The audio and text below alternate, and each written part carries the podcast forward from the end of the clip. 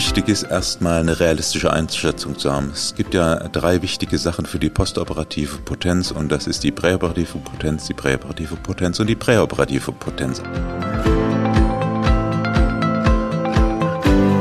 Im folgenden Podcast wollen wir über operative Techniken zur Nervschonung äh, berichten. Wir haben eine neue Arbeit, die so ein bisschen anders ist als das, was wir bisher gedacht haben. Guckt auf die Kautorisierung während der OP, aber wir werden nicht nur darüber sprechen, ich habe hier Uwe Michel bei mir. Äh, wir werden auch über medikamentöse Ansätze und dergleichen sprechen und ich freue mich auf den Podcast mit Dr. Und es Michel. geht um das, was uns am wichtigsten ist: Potenz.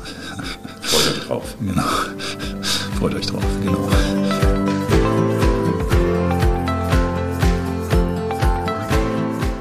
Liebe Zuhörerinnen und Zuhörer, ich möchte Sie begrüßen zu einer weiteren Folge unserer Publikation des Monats, unseres Podcastes. Wir haben heute Herrn Dr. Uwe Michel hier bei uns, auch Faculty-Mitglied hier in Hamburg bei uns in der Martini-Klinik. Und ähm, zum einen erstmal Hallo Uwe. Hallo kommst, Markus. Kommst gerade, wir haben jetzt eine kleine OP-Pause genutzt sozusagen und ähm, um über eine Arbeit zu sprechen. Du hast es schon zusammengefasst. Wir äh, publizieren ja immer dies, den Podcast zusammen mit deiner schriftlichen Zusammenfassung. Und du hast eine Arbeit, als ich die gelesen habe, muss ich sagen, ich dachte, das ist auch genau die Arbeit, die dir in die Karten spielt. Du bist ja großer Fan des Nicht-Clip-Setzens bei der Nervschonung. Und hier ist eine wissenschaftliche Arbeit aus den USA, die im Prinzip dich da unterstützt. Ähm, aber vielleicht erzählst du einmal ganz kurz deinen Hintergrund. Ähm, wir kennen es ja schon seit so vielen Jahren. Du warst ja mal weg aus dem UKE und bist dann wiedergekommen. Einmal ganz kurz deine Vita. Jo, liebe Zuhörer, ähm, ich bin seit langen Jahren wieder in der Martini-Klinik zurück, war vorher lange Jahre am UKE gewesen, seit 92, habe dort die ganze Laufbahn durchgemacht, vom kleinen Assistenten bis letztlich zum Oberarzt seit 2003, bin dann 2007 für ein paar Jahre in Neuruppin als Chef gewesen und bin dann wieder 2010 in die Martini-Klinik zurückgewechselt.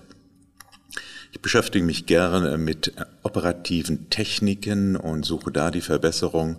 Und die Arbeit habe ich mir herausgesucht, weil es natürlich dem entspricht, was ich schon seit Jahren mache, nämlich die sogenannte cliplose Operationstechnik. Wenn man operiert, muss man natürlich Blutstillung machen und es ist ganz klar, dass es da verschiedene Techniken gibt. Man kann Clips nehmen, man kann umstechen, letztlich kann man auch Strom nehmen, Chemie spielt da eher weniger eine Rolle. Und die Arbeit von Ahlering und Hoffmann, die zeigt eigentlich jetzt, ähm, dass es keinen Unterschied macht, zu, zumindest in deren Arbeit, wo sie diese clipfreie OP-Technik vorgestellt haben. Was man an der Arbeit bemängeln kann, ist natürlich keine randomisierte Technik und die Zuteilung zur Clip-Technik oder zur cliplosen Technik erfolgt anhand der Dicke des Pedikels. Ja, und natürlich dann hinterher sehr schön versucht herauszufinden, ob die Gruppen vergleichbar sind. Das ließ sich mit äh, statistischen Techniken ganz gut machen. Und was letztlich herauskam, ist, dass sich kein Unterschied in der Potenzrate findet zwischen der clipfreien und der cliphaltigen Operationstechnik. Also das, was ich im Prinzip auch schon in der internen Qualitätskontrolle mehrfach festgestellt habe, dass sich da keine großen Unterschiede ergeben. Wie viele Patienten sind da eingeschlossen worden in die, in die Studie? In die Studie sind letztlich ähm, knappe 600 Patienten eingeschlossen worden. Da fanden sich in der Gruppe ohne Clips fanden sich über 300 Patienten und in der Gruppe mit Clips äh, knapp 260 Patienten. Genau, und die haben dann geguckt und letztendlich war das Fazit, ob man klippt oder den Strom nimmt, was ja auch, muss man sagen, äh, ja auch das Neue ist, weil ja immer wieder gesagt wird, es gab Übersichtsarbeiten, die gesagt haben, ja, man darf auf keinen Fall den Strom nehmen. Sicherlich auch die Frage, wie man den Strom anwendet. Äh, aber letztendlich war das Fazit, dass da kein Unterschied ist, also in den, in den äh, Multivariatenanalysen. Ähm, und du hast gerade schon gesagt, es waren aber zwei unterschiedliche Gruppen. Es ist keine tolle, prospektiv randomisierte Studie. Also toll ist sie schon natürlich, hochrangig publiziert, European Urology 2020, äh, 2022. Ähm, aber es war letztendlich auch schon so, dass sie ja das ausgewählt haben, der einen Patienten geklebt, den anderen dann äh, ligiert. Und das haben sie am Pedicle sozusagen an einem Prostata Pfeiler festgemacht. Ähm, aber vielleicht charakterisierst du noch einmal kurz die Gruppen. Ja, also die Gruppen sind letztlich von der ähm, von den Ausgangsparametern gut vergleichbar letztlich die typischen Parameter, die man so hat für die Potenz postoperativ, das ist natürlich am wichtigsten das Alter und der präoperative IRF5-Wert, die sind vergleichbar gewesen. Also von der Seite ist eine Gleichheit gewährleistet gewesen, auch vom BMI her keine großen Unterschiede, so dass man zumindest rückblickend sagen kann, das sah recht gleich verteilbar aus. Was vielleicht ein Vorteil der Studie ist, ähm, das ist eine Single Surgeon Study. Auf gut Deutsch hat immer einer operiert. Das heißt, eventuelle Abweichungen in der Erfahrung bei der Operation spielen hier zumindest keine Rolle. Und von der aus ist die Aussagekraft natürlich gut gegeben. Ich glaube, das ist auch ein wichtiger Punkt, den du da sagst. Es ist ja oft so, wenn, also Retros, ja, was heißt retrospektiv? Es ist einfach eine Verlaufsbeobachtung, sagen wir so. Und oft ist ja dass dann äh, Operateure sagen, ich habe früher habe ich so gemacht, jetzt mache ich so und meine neue Serie ist besser als die alte. Und hier war es aber so, dass sie sozusagen parallel ja von einem erfahrenen Operateur mal die ein oder andere Technik, sie eben sich orientieren, dicker, dicker Blasenpfeiler ligiert, dünner Bla, äh, nee, andersrum, dünner Blasenpfeiler ligiert, dicker Blasenpfeiler, haben sie dann dieses Touch Cautery, dieses einmal kurz, kurz antippen die Schere offen und dann kurz drauf getippt, verglichen und äh, eben im sozusagen laufenden Betrieb und da eben kein Unterschied gezeigt. Da war noch so eine Sache, muss ich sagen, fand ich ganz interessant. Da haben die ja gesagt, sie haben dann immer so kalte Kochsalzlösung da drauf geträufelt, irgendwie vier Grad kalte Kochsalzlösung. So machst du das? Ist das etwas, glaubst du, das ist wichtig bei dieser ganz kurzen Berührung? Ja, also natürlich jedes Mal, wenn man irgendwie Gewebe durchtrennt oder Gewebe ligiert, ist passiert ein Kollateralschaden. Jeder, der schon mal so einen Clip gesehen hat, ähm, weiß, der muss natürlich ein bisschen Gewebe nehmen. Da muss an der einen Ende ein bisschen was überstehen. Der Clip selbst hat so anderthalb, zwei Millimeter oder die ganz dicken am Partikel, die haben auch ein bisschen mehr. Das heißt, da geht Gewebe kaputt. Und durch die Spülung versucht man natürlich den Thermal Spread, wie die so schön sagen, auf gut Deutsch die Verbreitung der Temperatur möglichst zu unterbinden, also einen Kollateralschaden zu minimieren. Und da muss man natürlich auch gucken, mit Kochsalzer ist natürlich der Strom dann die, oder die Stromleitung ein bisschen verändert, aber das ist natürlich ein Versuch, um da den Kollateralschaden mit der, mit der bipolaren oder auch mit der hier Touch Cautery zu vermindern. Das mache ich nicht, aber es gilt natürlich so schön, wie sage ich immer, Sekundenstrom nach Michel möglichst wenig. Wir haben allerdings noch nicht gemessen, wie viel Strom wir so bei einer OP verbrauchen oder durch die Koagulation selber und da mal korreliert. Das wäre ja sicherlich auch ein Projekt, was man mal machen könnte. Ja.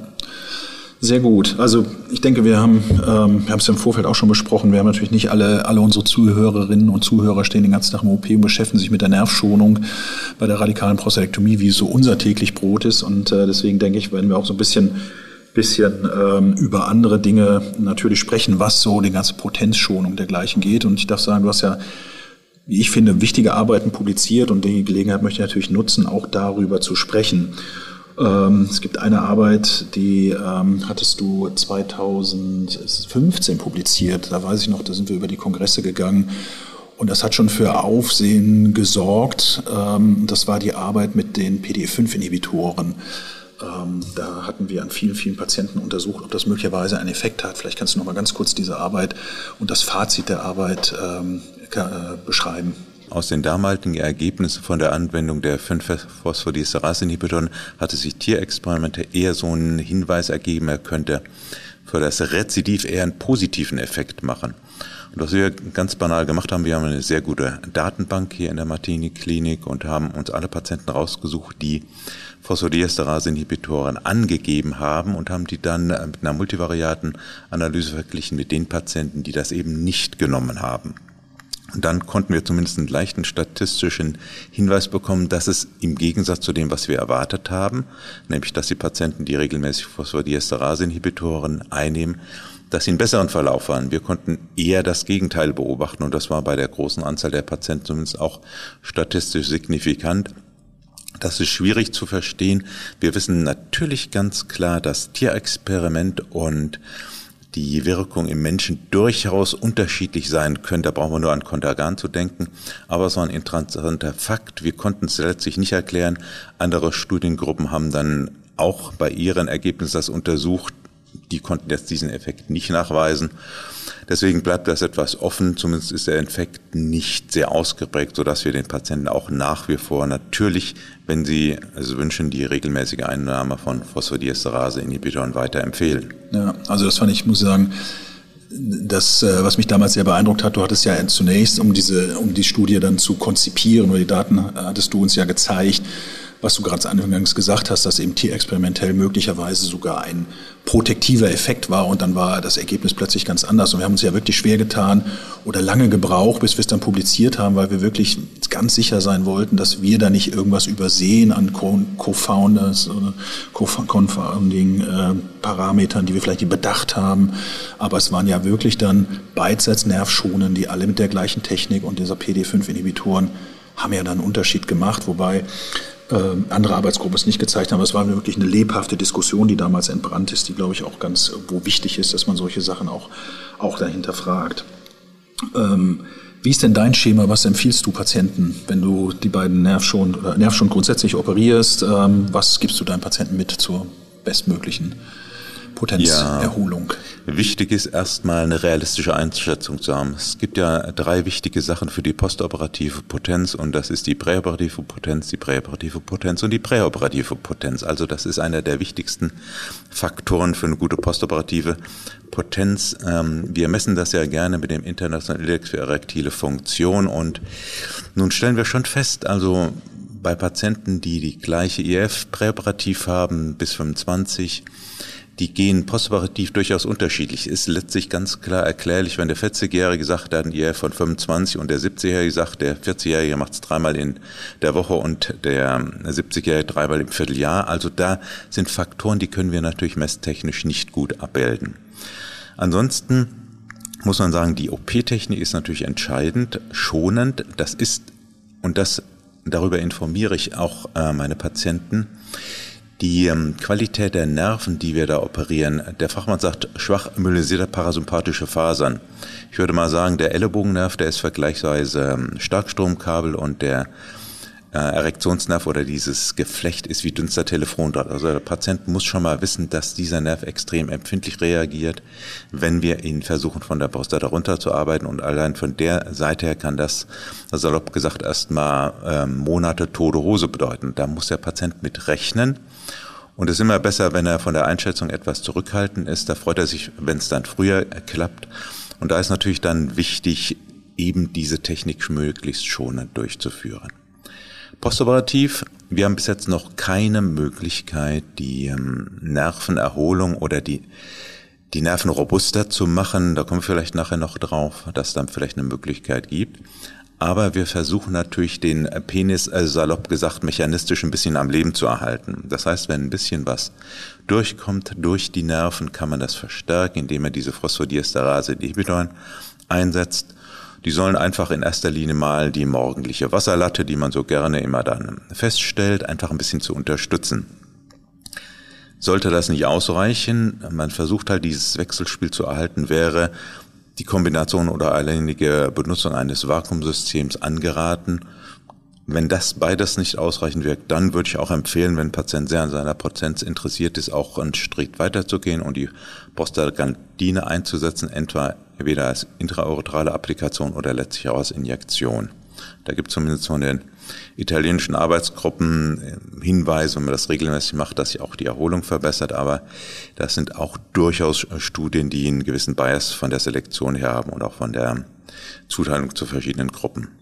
Ja, da, da möchte ich einmal kurz einhaken, weil es ähm, wir hatten ja damals, weil du hast ja die Phosphodiesterase Hämmer und diese ganze Empfehlung, niedrig dosiert Cialis, stammt ja so aus der REACT-Studie und da waren wir ja auch dran beteiligt.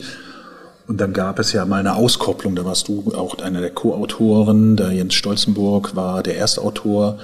Ähm, da hatten wir an der REACT-Studie die Patienten analysiert und zwar danach geguckt, waren ja alle gemacht worden, Beidseitsnervschonend und so weiter, äh, PDE5-Inhibitor, ja, nein, intermittieren kontinuierlich. Aber was, da war ja jetzt ein leichter Effekt zu sehen, das ist ja, warum das jetzt auch so viele machen und wir ja auch. Aber da gab es eine andere Arbeit, die Subanalyse, nämlich OP-Technik, Robotik versus alles andere. Äh, vielleicht kannst du da noch mal einen Kommentar machen. Weißt du, in welche Richtung ich gehen möchte, meine Frage. Ja, sehr interessant. Ähm, Frage, was macht die OP-Technik? Und es wurde ja lange postuliert, ähm, die roboterassistierte Technik ist die schonendere Technik, ohne dass wir dazu harte Daten haben. Die Untersuchung, die wir damals mitgemacht hatten, hat in der Tat einen Hinweis gegeben, obwohl die Studie dafür nicht gepowert war, dass möglicherweise die ähm, roboterassistierte Technik eine etwas bessere bessere Ergebnisse für die postoperative Potenz gewährleisten. Wir gucken uns ja unsere Ergebnisse im Faculty-Kreis regelmäßig an. Auch wir können diesen Trend zumindest feststellen. Der ist statistisch noch nicht signifikant. Vielleicht brauchen wir noch ein paar tausend Patienten drauf wegen dem Effekt der großen Zahl, aber zumindestens kann man da einen Effekt feststellen. Ich war ja lange Jahre auch geneigt zu sagen, wozu brauchen wir den Roboter? Inzwischen bin ich durchaus auch zum Fan konvertiert. Besonders die Sachen, wenn man dorsal loslöst, das sind Sachen, die man beim klassischen Operieren letztlich nicht ganz so gut sieht, weil ja das Gefäßnervenbündel sich sozusagen dorsolateral der Prostata befindet. Und wenn man beim Roboter sozusagen die Prostata schön anheben kann, Antegrad sozusagen am Gefäßnervenstrang vom Prostatapfeiler her kommt, runterarbeiten kann, dann kann man schon sehr schön sehen, dass auch diese versorgenden Gefäße gut zu erhalten sind. Das ist schon ein gewisser Vorteil und man kann relativ einfach und auch sehr gezielt diesen Strom applizieren, um Blutung zu unterbinden. Das heißt, der Kollateralschaden ist möglicherweise auch etwas geringer als bei der klassischen Operation. Ja, also hat man viel, viel, also wir haben es ja auf 2019 groß publiziert. Ähm, ich finde eine sehr gute Arbeit mit 11.000 Patienten, wo wir auch gleiche Operateure offen unter Vinci und da eben keinen Unterschied gesehen haben. Wir sehen jetzt einen leichten Trend, du hast das gerade ja genau auf den Punkt gebracht. Das müssen wir jetzt noch mal ein bisschen beobachten. Das, äh, was mich dann immer bei diesen, bei diesen Studien, bei der, bei der Arbeit, die wir gerade gesagt haben, Stolzenburg und du warst mit dabei, ähm, Robotik war dann Vorteil in der React-Studie, gar nicht so sehr das Medikament, sondern tatsächlich, ob die robotisch operiert wurden. Andere Arbeiten haben es ja auch gezeigt, diesen leichten Trend, der Labrotral beispielsweise auch, wo äh, robotisch gegen offen war auch die Potenzen Ticken besser. Für mich ist das manchmal so und ähm, ist nicht auch Robotik dann auch ein Ausdruck eines großen Zentrums? Es ist nicht eigentlich, dass man sagt, also in der React-Studie war das sicherlich so, dass die robotischen Operationen in größeren Zentren gemacht wurden mit viel Fallzahl, weil die haben ja immer einen Roboter, die können sich das leisten, in Anführungsstrichen, und dass vielleicht in, dann die anderen OP-Techniken in Zentren waren, wo halt nicht so viel gemacht wird und da ist halt dann auch kein Roboter vorhanden. Das weiß ich nicht, ob du das, wie du das siehst, ob das nicht eher ein Ausdruck für High Volume ist. Vielleicht nicht mehr lange, aber zumindest zu dem Zeitpunkt. Ja, so da bin ich durchaus auch ein Fan des Satzes, Erfahrung ist durch nichts zu ersetzen, außer durch mehr Erfahrung. Also da sind ja für, auch für verschiedene Operationen allgemein gezeigt worden, dass die Ergebnisse an Zentren besser sind. Was man für die roboterassistierte Technik im Speziellen sagen kann, was man natürlich auch als Patient fürchtet, ist, dass man vielleicht das Produkt einer Lernkurve sein könnte.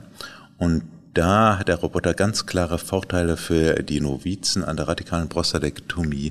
Ist es sehr viel einfacher, diese OP-Technik zu erlernen, insbesondere wenn man wie wir in der Klinik eine sogenannte Dualkonsole hat. Da kann man im Prinzip jeden Schnitt, die der, die der Auszubildende da macht, überprüfen in 3D. Man kann jederzeit eingreifen, man kann den Weg vorgeben, wo er hin zu operieren hat. Also sicherlich ein Vorteil, man muss ja ehrlicherweise sagen, vor über einem Jahrzehnt hatte ich ja auch mit dieser Technik angefangen und man muss ganz klar sagen, eine Lernkurve konnte man zumindest an den Ergebnissen nicht nachweisen und es ist auch genau richtig, dass Patienten nicht darunter leiden, gerade in unserer Klinik. Das ist extrem wichtig. Das muss man natürlich konsequent machen und da sollte man auch nicht sagen, nach 10, 20, 50 OPen bin ich fertig. Wir haben die Möglichkeiten, wir sind ja immer zu mehreren Leuten im OP dass wir die Möglichkeit haben, auch mal die Kollegen zu fragen, wenn man eine komplexe Situation hat und das einzuschätzen, zu fragen, sag mal, was würdest du da machen? Hast du da noch eine bessere Idee? Das ist extrem wichtig, um die Entwicklung der OP-Technik weiter voranzutreiben. Ja, absolut. Ähm, wir wollen natürlich jetzt gar nicht zu sehr Richtung Robotik gehen, aber ich glaube, das hast du, hast du alles gut umschrieben, wie da die Entwicklung ist. Du hast ja auch, ähm, oder sagen wir, wir haben ja einiges an Aktivitäten, das ist so ein Feld, was wir weiterentwickeln wollen, also Verbesserung der erektilen Funktion. Wir haben jetzt eine, eine Studie zu Ende randomisiert, die Vakuumpumpe, da warten wir natürlich auf die Ergebnisse und du hast selber auch ja eine Studie auf den Weg gebracht. Vielleicht kannst du dir auch mal, du hast ja vorhin gesprochen, Robustheit der, der Erektionsnerven, können wir da was machen? Und da hast du dir ein paar Gedanken gemacht und das auch durch die Ethikkommission bekommen und wir legen los damit. Ja, also der Traum ist ja letztlich, den hatte Professor Huland schon vor Jahrzehnten aufgebracht. Er kannte, kannte das Problem ja auch, dass die Potenz nicht so ist, wie er sich das vorgestellt hatte und wie er meinte, dass die OP, also die Nerven bei der OP super erhalten worden sind. Die Nerven sind eben dünn und empfindlich und äh, wegen der Verzweiflung der Männer hat man sogar Immunsuppressiva, also Tracrolimus mal eingesetzt, weil sich tierexperimentell da auch einen Vorteil gezeigt hatte. Das war eine randomisierte Studie, die hat einfach nichts gezeigt hat, erfreulicherweise auch nicht gezeigt, dass die Patienten dadurch Schaden genommen haben, wenn sie Immunsuppressium nehmen. Und wir haben jetzt zumindest eine Möglichkeit gefunden, wo man vielleicht diese Robustheit der Nerven verändern kann. Ähm, das hat sich tierexperimentell gezeigt, dass die, ähm, der Einsatz, der lokale Einsatz von Prosta, äh, von nicht von Prostaglandin, sorry, von Polyethylenglykol, eine Allerweltschemikalie, die Nerven robuster macht. Und zwar scheint das eine physikochemische Wirkung zu sein. Das heißt, wenn wir operieren oder was die Kollegen in den Tierexperimenten gemacht hat, wenn die Nerven mit einem stumpfen Trauma traktieren, kommt es zu leichten Einrissen in der Membran der Nerven. Und dieses Polyethylenglykol scheint diese Einrisse abzudichten und dazu den, dadurch den Calcium-Einstrom, also von Ionen in die Nerven zu verhindern. Denn wenn zu viel Calcium da in die Nerven reinkommt, dann kommt es letztlich zur Degeneration der Nerven.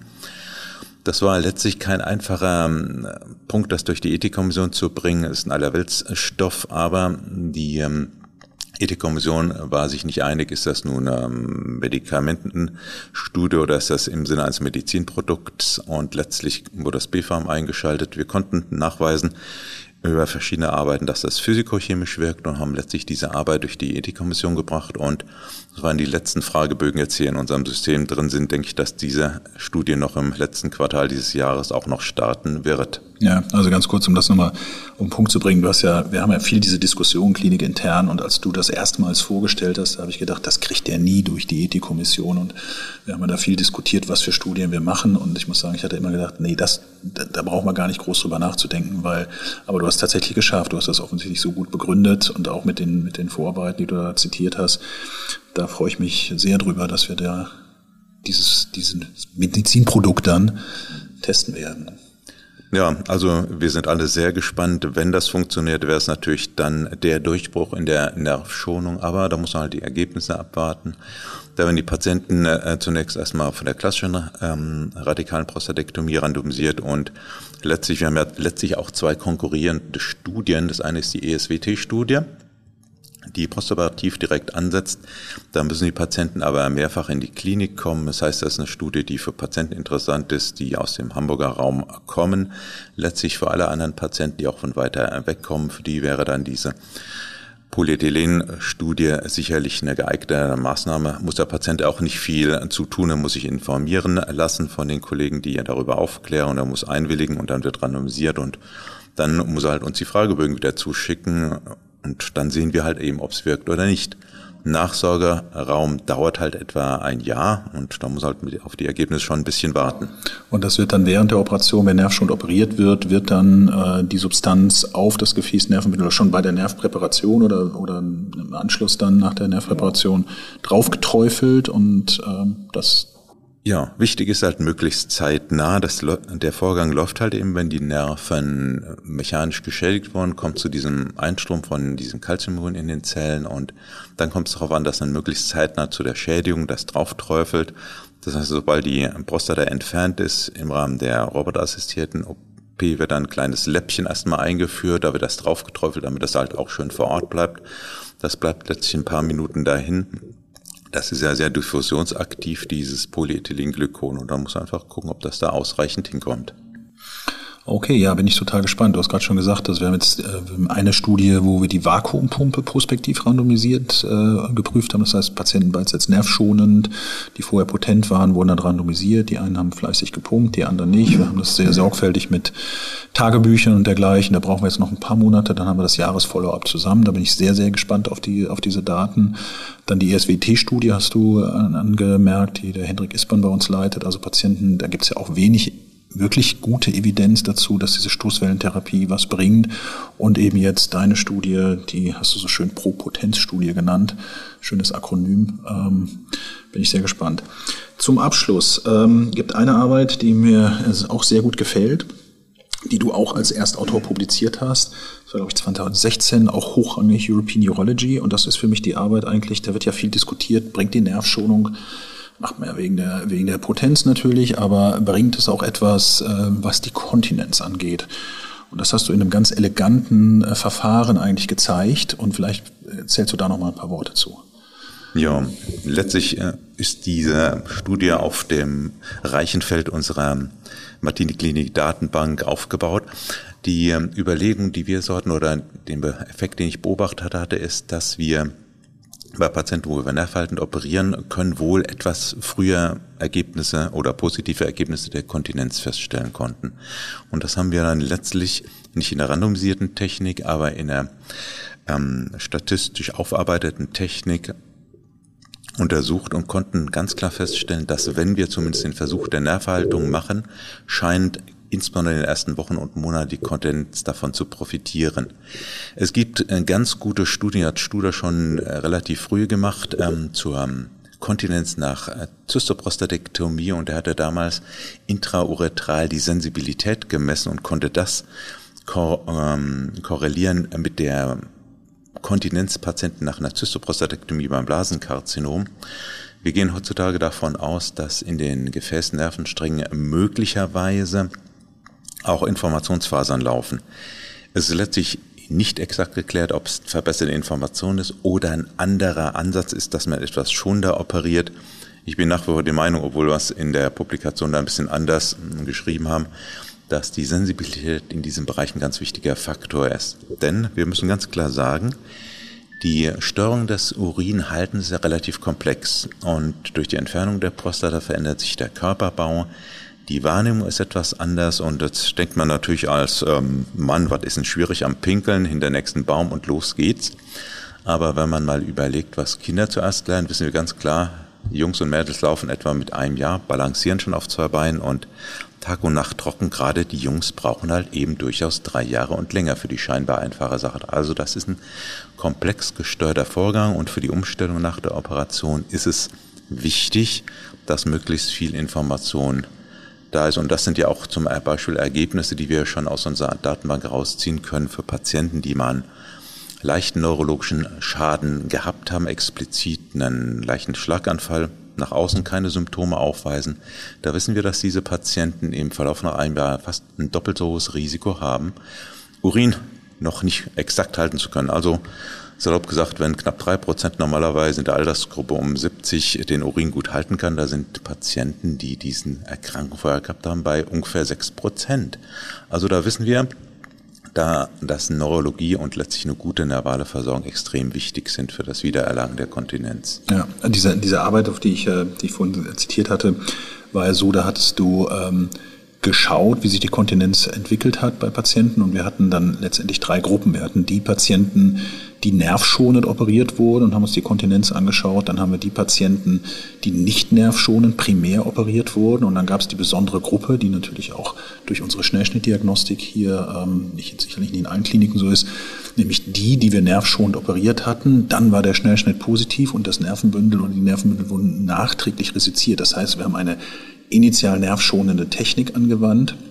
Und du hattest dann gezeigt, dass dieses initiale Anwenden der nervschonenden Technik unabhängig davon, ob die Nerven herausgenommen werden oder nicht, tatsächlich zu besseren Kontinenz geführt hat. Und das ist ja auch unser Beispiel oder unser Argument dafür, dass wenn es onkologisch sicher ist, und das ist ja gewährleistet durch das Neurosafe, dass es durchaus sinnvoll ist, auch bei Patienten, die Potenzeinschränkungen schon vorher haben, ähm, nervschonend zu operieren, weil wir diesen positiven Effekt der, der Nervschonung für die Kontinenz klar gezeigt haben mit der Arbeit. Auf jeden Fall. Die Ergebnisse natürlich, wenn wir beide Gefäßnervenstränge wieder rausnehmen, sind ein Tick schlechter. Das war statistisch signifikant, also es scheint noch ein zusätzlicher Effekt zu sein, wenn die Nerven da drin zu bleiben. Aber das ist immer manchmal ein bisschen Diskussionspunkt, wenn wir uns über komplexe Patienten unterhalten. High-Risk-Tumor, wer macht da eine Nerverhaltung? Da bin ich ganz klar ein Fan der Nerverhaltung, denn wir wissen, dass wir über die Neurosafe-Technik das onkologisch sicher gestalten können. Für mich als Operateur ist auch extrem wichtig, je ausgedehnter der Tumor ist. Man hat ja durchaus ein bisschen Sorge vor dem Rektum und salopp gesagt, wenn da noch eine Schicht spricht, die dann über die Faszie erstmal erhalten bleibt, im Bedarfsfall, falls notwendig, kann man das hinterher sehr viel besser rausnehmen, weil da hat man viel mehr Platz, wenn die Prostata draußen ist. Und für diese Patienten ist ja auch zu erwarten, dass manche später nochmal adjuvant oder auch salvage bestrahlt werden müssen. Wir wissen, die Nachbestrahlung, insbesondere wenn sie mit Hormonen kombiniert ist, hat einen deletären Effekt auf die Kontinenz. Und wenn wir die Patienten besser vorbereiten, indem wir einen Teil der Gefäßnervenstränge halten können, kann das für die Kontinenz auch in so einer schwierigen Situation für die Patienten sicherlich positiv sein. Okay, ja, vielen Dank. Ich glaube, dann ähm, ja, kommen wir zum Abschluss unseres Podcasts. Also die Arbeit, die du ausgesucht hast, zeigt, dass wir mit einer ganz Touch Cautery sozusagen keine Gefährdung der Potenz durchführen. Ich glaube, ein ganz wichtiger Punkt für die Operateure, aber grundsätzlich denke ich, ja, Potenzerhalt, das ist etwas, was uns im nächsten Jahr noch weiter beschäftigen wird. Vielen Dank, Uwe. Danke, Markus. Und äh, ja, viel Spaß. Dann der nächste OP geht gleich los. Also bis bald. Ciao. Tschüss.